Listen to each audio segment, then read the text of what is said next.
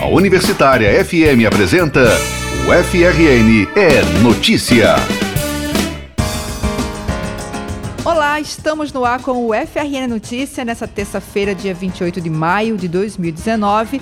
Eu sou Maralice Freitas e quem está aqui comigo para apresentar o programa de hoje é o estudante de jornalismo Júnior Lins, produtor do Universidade do Esporte. Oi, Júnior, tudo bom? Olá, Mara. Olá, você que está nos ouvindo. E vamos aos destaques desta edição. O Seminário de Pesquisa do CCSA movimenta a semana na UFRN.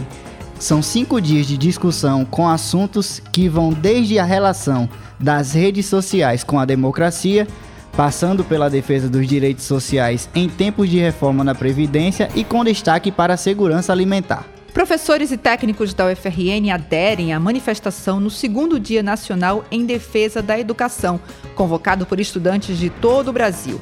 E no quadro de cultura, a pianista Gisele Pires Mota convida para o recital na Escola de Música. O FRN é notícia. Democracia, redes sociais e educação.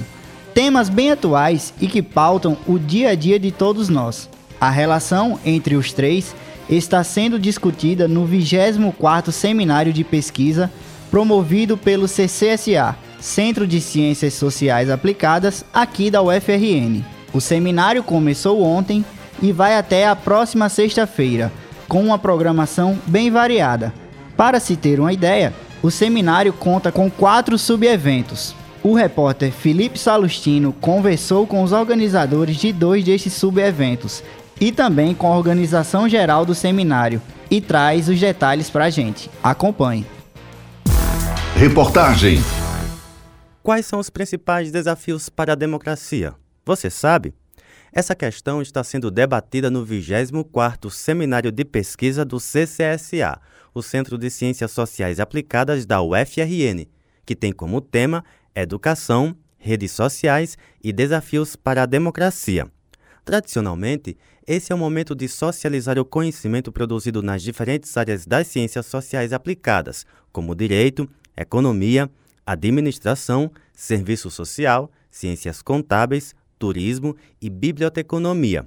Ao todo, são 19 conferências, 52 mesas redondas, 73 minicursos e 29 oficinas.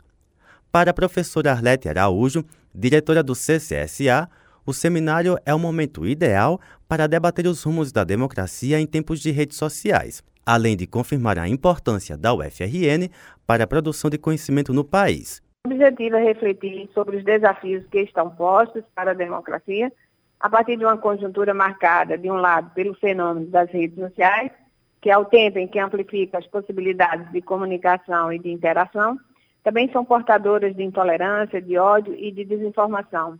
E de outro, pelo ataque a uma concepção de educação emancipadora que valoriza a pluralidade do pensamento e o debate para uma formação cidadã. E tudo isso é, evidencia um esforço enorme que o Centro de Ciências Sociais faz, reafirmando o seu projeto formativo e também a importância que tem a universidade na produção do conhecimento tão necessário ao desenvolvimento do nosso Estado e também do país. O seminário contempla quatro subeventos, dentre eles o nono Colóquio de Ciência da Informação, que começa amanhã e vai até sexta-feira. O colóquio é voltado especialmente para bibliotecários de todo o país.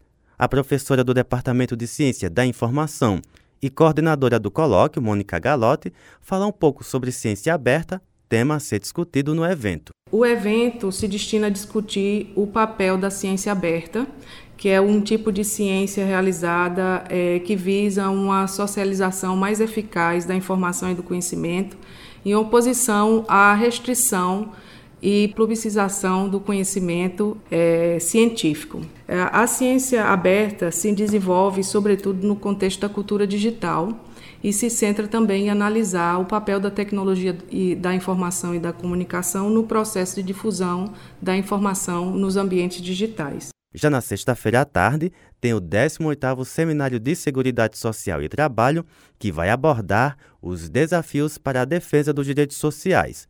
O coordenador do evento, professor do Departamento de Direito Privado da UFRN, Zé Palmeira, fala da importância de trazer esse tema diante da proposta de reforma da Previdência em discussão no governo atual. Nós temos o desafio de pensar uma seguridade social que promova a erradicação da pobreza, que seja solidária, evitar uma, uma previdência social que seja apenas benéfica para os bancos, evitar o regime de capitalização. Isso nós temos já vários exemplos, como, como no Chile, em que é, a maior taxa de suicídios de idosos do mundo e em que os trabalhadores são surpreendidos com aposentadorias que aviltantes, muitas vezes, que correspondem a 20, 30% do salário que percebiam na, ativa. Então, é por isso que é importante este momento para a gente discutir a Previdência como um desafio dos trabalhadores e da sociedade brasileira.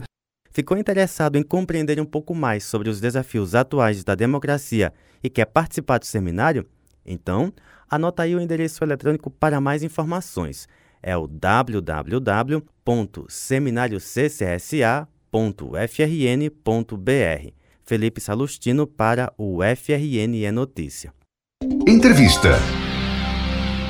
Bom, como vocês viram na reportagem de Felipe Salustino, são vários os eventos que integram o seminário de pesquisa do CCSA. E um deles é o primeiro encontro estadual de pesquisadores e extensionistas em soberania, segurança alimentar e nutricional. Nós convidamos o presidente do Conselho Estadual de Segurança Alimentar e Nutricional do Rio Grande do Norte, Jean Pierre, para conversar um pouco sobre esse assunto. Seja muito bem-vindo, presidente.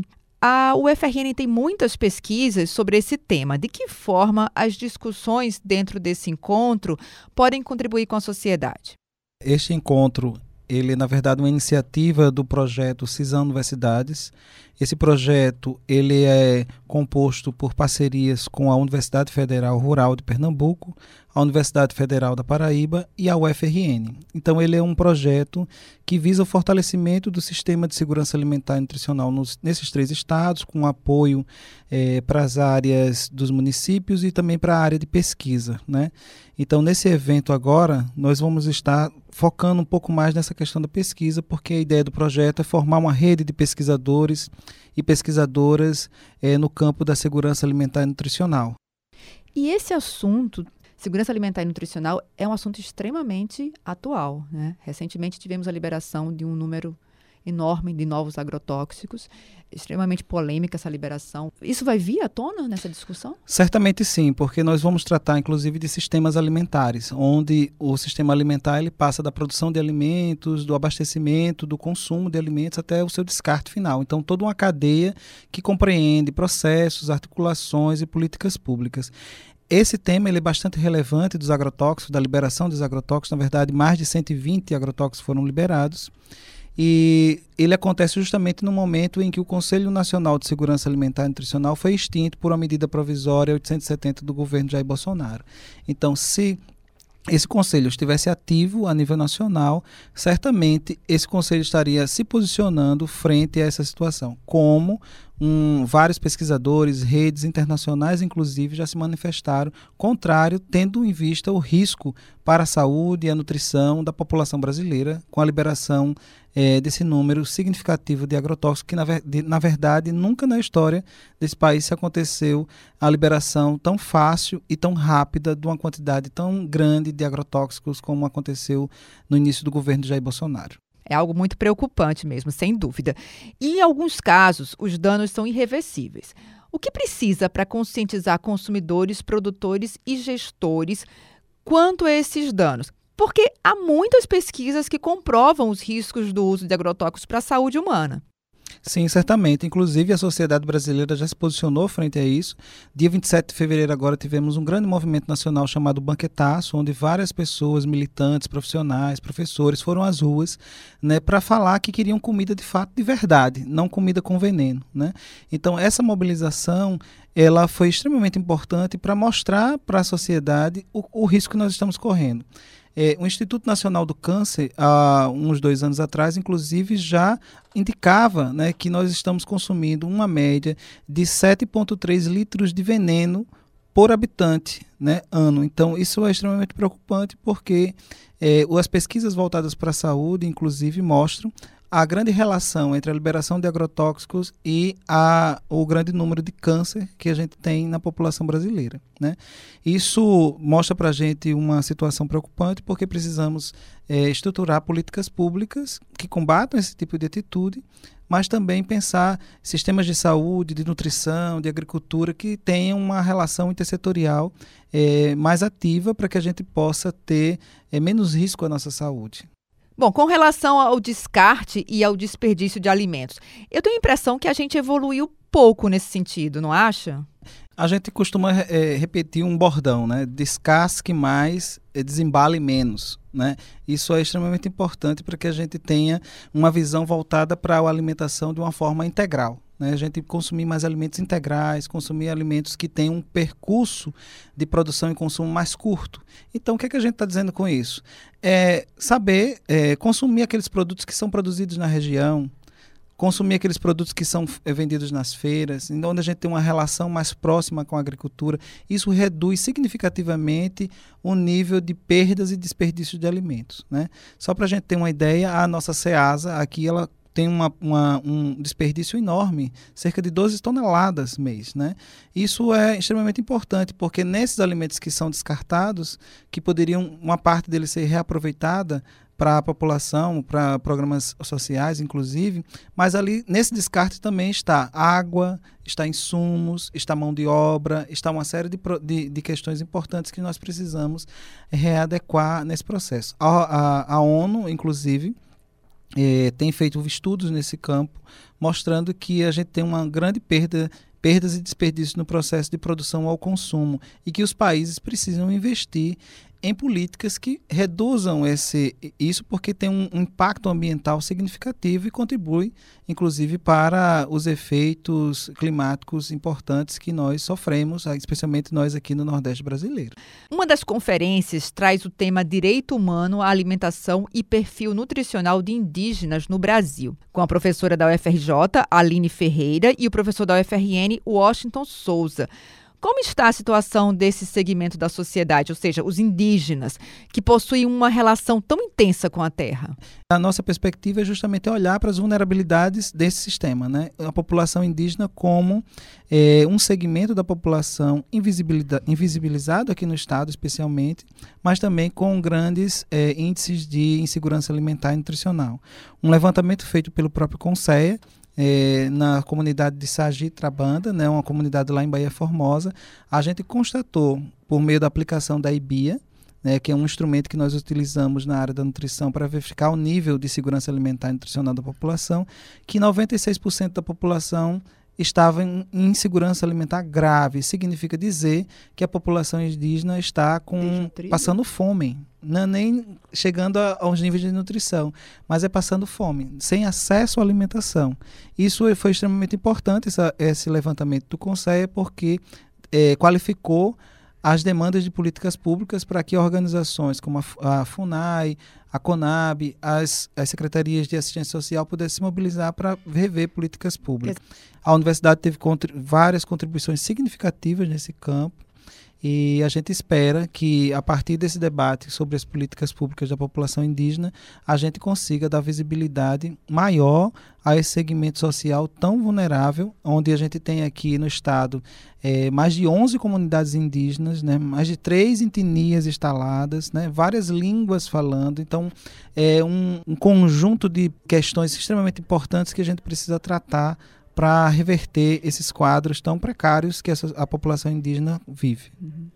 Ok, professor, e aí, qualquer pessoa pode participar? Qualquer pessoa pode participar. A gente pede que as pessoas que desejam participar se inscrevam né, no site do Sigaeva, né? E convidamos a todos a participar e vir debater conosco e, além, do, além disso, se somar a essa rede que está nascendo de pesquisadores e pesquisadoras em segurança alimentar e nutricional. Ok, professor, muito obrigada pela participação. Eu que agradeço. Conversei com Jean Pierre, presidente do Conselho Estadual de Segurança Alimentar e Nutricional do Rio Grande do Norte, sobre o primeiro encontro estadual de pesquisadores e extensionistas em soberania, segurança alimentar e nutricional, que ocorre dentro do seminário de pesquisa do CCSA durante essa semana. É isso, e a gente dá sequência agora ao UFRN Notícia de hoje. Anota aí. Amanhã é dia de MD Tech uma mostra de tecnologia com foco em licenciamento de soluções em TI, tecnologia da informação. A ideia é que sistemas desenvolvidos em projetos do Instituto Metrópole Digital tenham suas funcionalidades e tecnologias apresentadas para empreendedores, que poderão licenciá-los e customizá-los. Entre eles estão sistemas voltados para a área jurídica, que foram desenvolvidos em parceria com a Justiça Federal e com o Tribunal de Justiça do Estado. Além disso, existem soluções no segmento de saúde e no segmento de cidades inteligentes, com foco em segurança pública e integração de dados. É nessa quarta-feira, a partir das três e meia da tarde, na sala B205 do Instituto Metrópole Digital. Para participar, basta fazer a inscrição no site www.imd.frn.br. Vida saudável sem cigarro, hiperbets e programa de aconselhamento em saúde. Esses três projetos se uniram aqui na UFRN para apoiar a tenda social organizada no Dia Mundial Sem Tabaco, que é o dia 31 de maio. Essa data, criada em 1987 pela Organização Mundial da Saúde, objetiva alertar os fumantes para os perigos do tabagismo e os benefícios de uma sociedade livre de cigarro. Além disso, também encoraja fumantes do mundo inteiro a ter um dia de abstinência total. A DAS, Diretoria de Atenção à Saúde do Servidor da UFRN, vai distribuir folders e explicações sobre a dependência do tabaco, além de orientações de como participar de projetos sobre saúde. A tenda social acontecerá na próxima sexta-feira no Centro de Convivência da UFRN e vai se estender das 8 às 11h30 da manhã. Agroindústria, 10 anos produzindo conhecimento. Esse é o tema do Simpagro, primeiro simpósio de agroindústria. O evento vai contar com palestras com temáticas acerca de alimentos funcionais, do papel do profissional agroindustrial na produção e no controle de alimentos e da inovação como alternativa na agroindústria e na vida. Além disso, acontecerão alguns mini cursos com profissionais de renome nacional. O Simpagro é uma ação da coordenação do curso técnico em agroindústria, em parceria com alunos concluintes do curso técnico de agroindústria do segundo semestre de 2017. A inscrição só é feita presencialmente com alunos da turma concluinte. Para mais informações sobre a programação, acesse alguma das redes sociais do Simpagro ou entre em contato pelo e-mail simpósio-de-agroindústria@gmail.com. Lembrando que o Simpagro ocorre na Escola Agrícola nos dias 29, 30 e 31 de maio. O que é o prazer de se divertir com a família ou os amigos no fim de semana? Um direito básico que nem sempre chega para todo mundo. Nesse sentido, o Departamento de Educação Física da UFRN promove o evento Lazer e Inclusão Uma Nova Perspectiva o projeto de extensão procura estimular o interesse multiprofissional sobre a temática da inclusão no contexto do lazer, como um direito social. Nessa primeira edição, que vai acontecer amanhã às 3 da tarde, o foco da discussão é a pessoa com deficiência. A programação é gratuita e o público-alvo do evento são profissionais e estudantes das diversas áreas que tenham interesse no lazer como temática assim como a população em geral. As inscrições podem ser realizadas pelo SIGA no site da UFRN. Cultura e diversão. Logo mais à noite, a pianista Gisele Pires Mota sobe ao palco da Escola de Música para o recital Hommage, que reúne obras brasileiras e polonesas. A entrada é gratuita e é a própria artista quem faz o convite. Vamos ouvir. Caros ouvintes, aqui quem fala é Gisele Pires Mota, pianista e professora da Universidade de Brasília. Gostaria de convidá-los para o meu recital no auditório Onofre Lopes da Escola de Música da UFRN, que será nessa terça, às 20 horas, com obras de dois compositores brasileiros, Cláudio Santoro e Heitor Villa-Lobos, e dois compositores poloneses, Gratsina Vacevics e Frederic Chopin. Aguardo vocês! O projeto de extensão Clube da Leitura, do curso de Biblioteconomia, traz estudos e discussões sobre os clássicos de Jane Austen. Os encontros acontecem mensalmente. Amanhã, dia 29, a discussão é sobre a obra Razão e Sensibilidade, a partir das 6 e meia da noite, na sala B2 do setor de aulas 1, no campus central da universidade. A participação no clube é gratuita e aberta ao público. As inscrições podem ser realizadas pelo SIGA ou diretamente no local. O projeto Sessão Teia Brasil vai exibir amanhã dois documentários sobre as memórias da ditadura militar. O longa Torre das Donzelas, que tem direção de Suzana Lira, e o curta potiguar Codinome Breno, dirigido por Manuel Batista. A exibição tem o apoio cultural do NAC, Núcleo de Arte e Cultura da UFRN. Codinome Breno narra a memória familiar do próprio Manuel Batista na busca pela história de militância política de seu pai. Já a Torre das Donzelas fala da memória e da resistência de mulheres que foram presas durante o regime militar, num conjunto de celas femininas em Tiradentes, no estado de São Paulo. A exibição dos documentários acontece em duas sessões, no Teatro de Cultura Popular Chico Daniel, no Tirol. A primeira sessão começa às quatro e meia da tarde e a segunda a partir das sete da noite desta quarta-feira.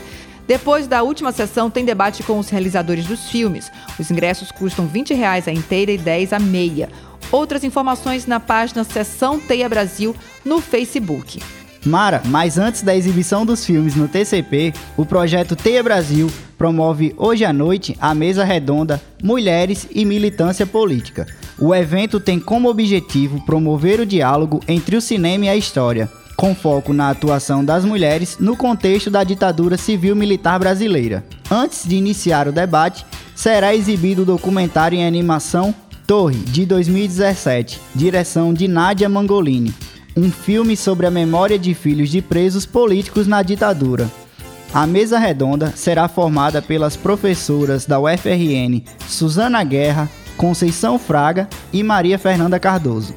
A ação, que conta com o apoio do grupo de pesquisa Serpentibus Plena da UFRN, acontece no Auditório B do Xixila no campus central da UFRN a partir das 6h45 da noite de hoje. O FRN é notícia. Gente, quinta-feira é dia de mobilização pela educação brasileira. É dia de ir às ruas dizer que não existe nação desenvolvida sem investimento em educação, ciência e tecnologia e que por isso o bloqueio de verbas destinadas a instituições de ensino, sejam elas de base, técnicas ou de nível superior, não é aceitável. Muito pelo contrário, os prejuízos são imensos para toda a sociedade. A gente conversou com Paulo Jales, coordenador geral do DCE da UFRN, sobre a importância da participação dos estudantes no ato público da próxima quinta-feira. Confira. É importante que toda a sociedade, principalmente a juventude, esteja mobilizada contra os cortes na educação e contra os retrocessos que o governo Bolsonaro vem implementando e contra as retiradas dos direitos. Por isso, nós estudantes temos o dever e a obrigação de estar cada vez mais mobilizados e lutando em defesa das universidades. Nós sabemos da relevância da universidade e o papel fundamental que ela tem para com a sociedade, principalmente na sociedade norte-rio-grandense, através dos hospitais universitários, através do ensino, da pesquisa e da extensão.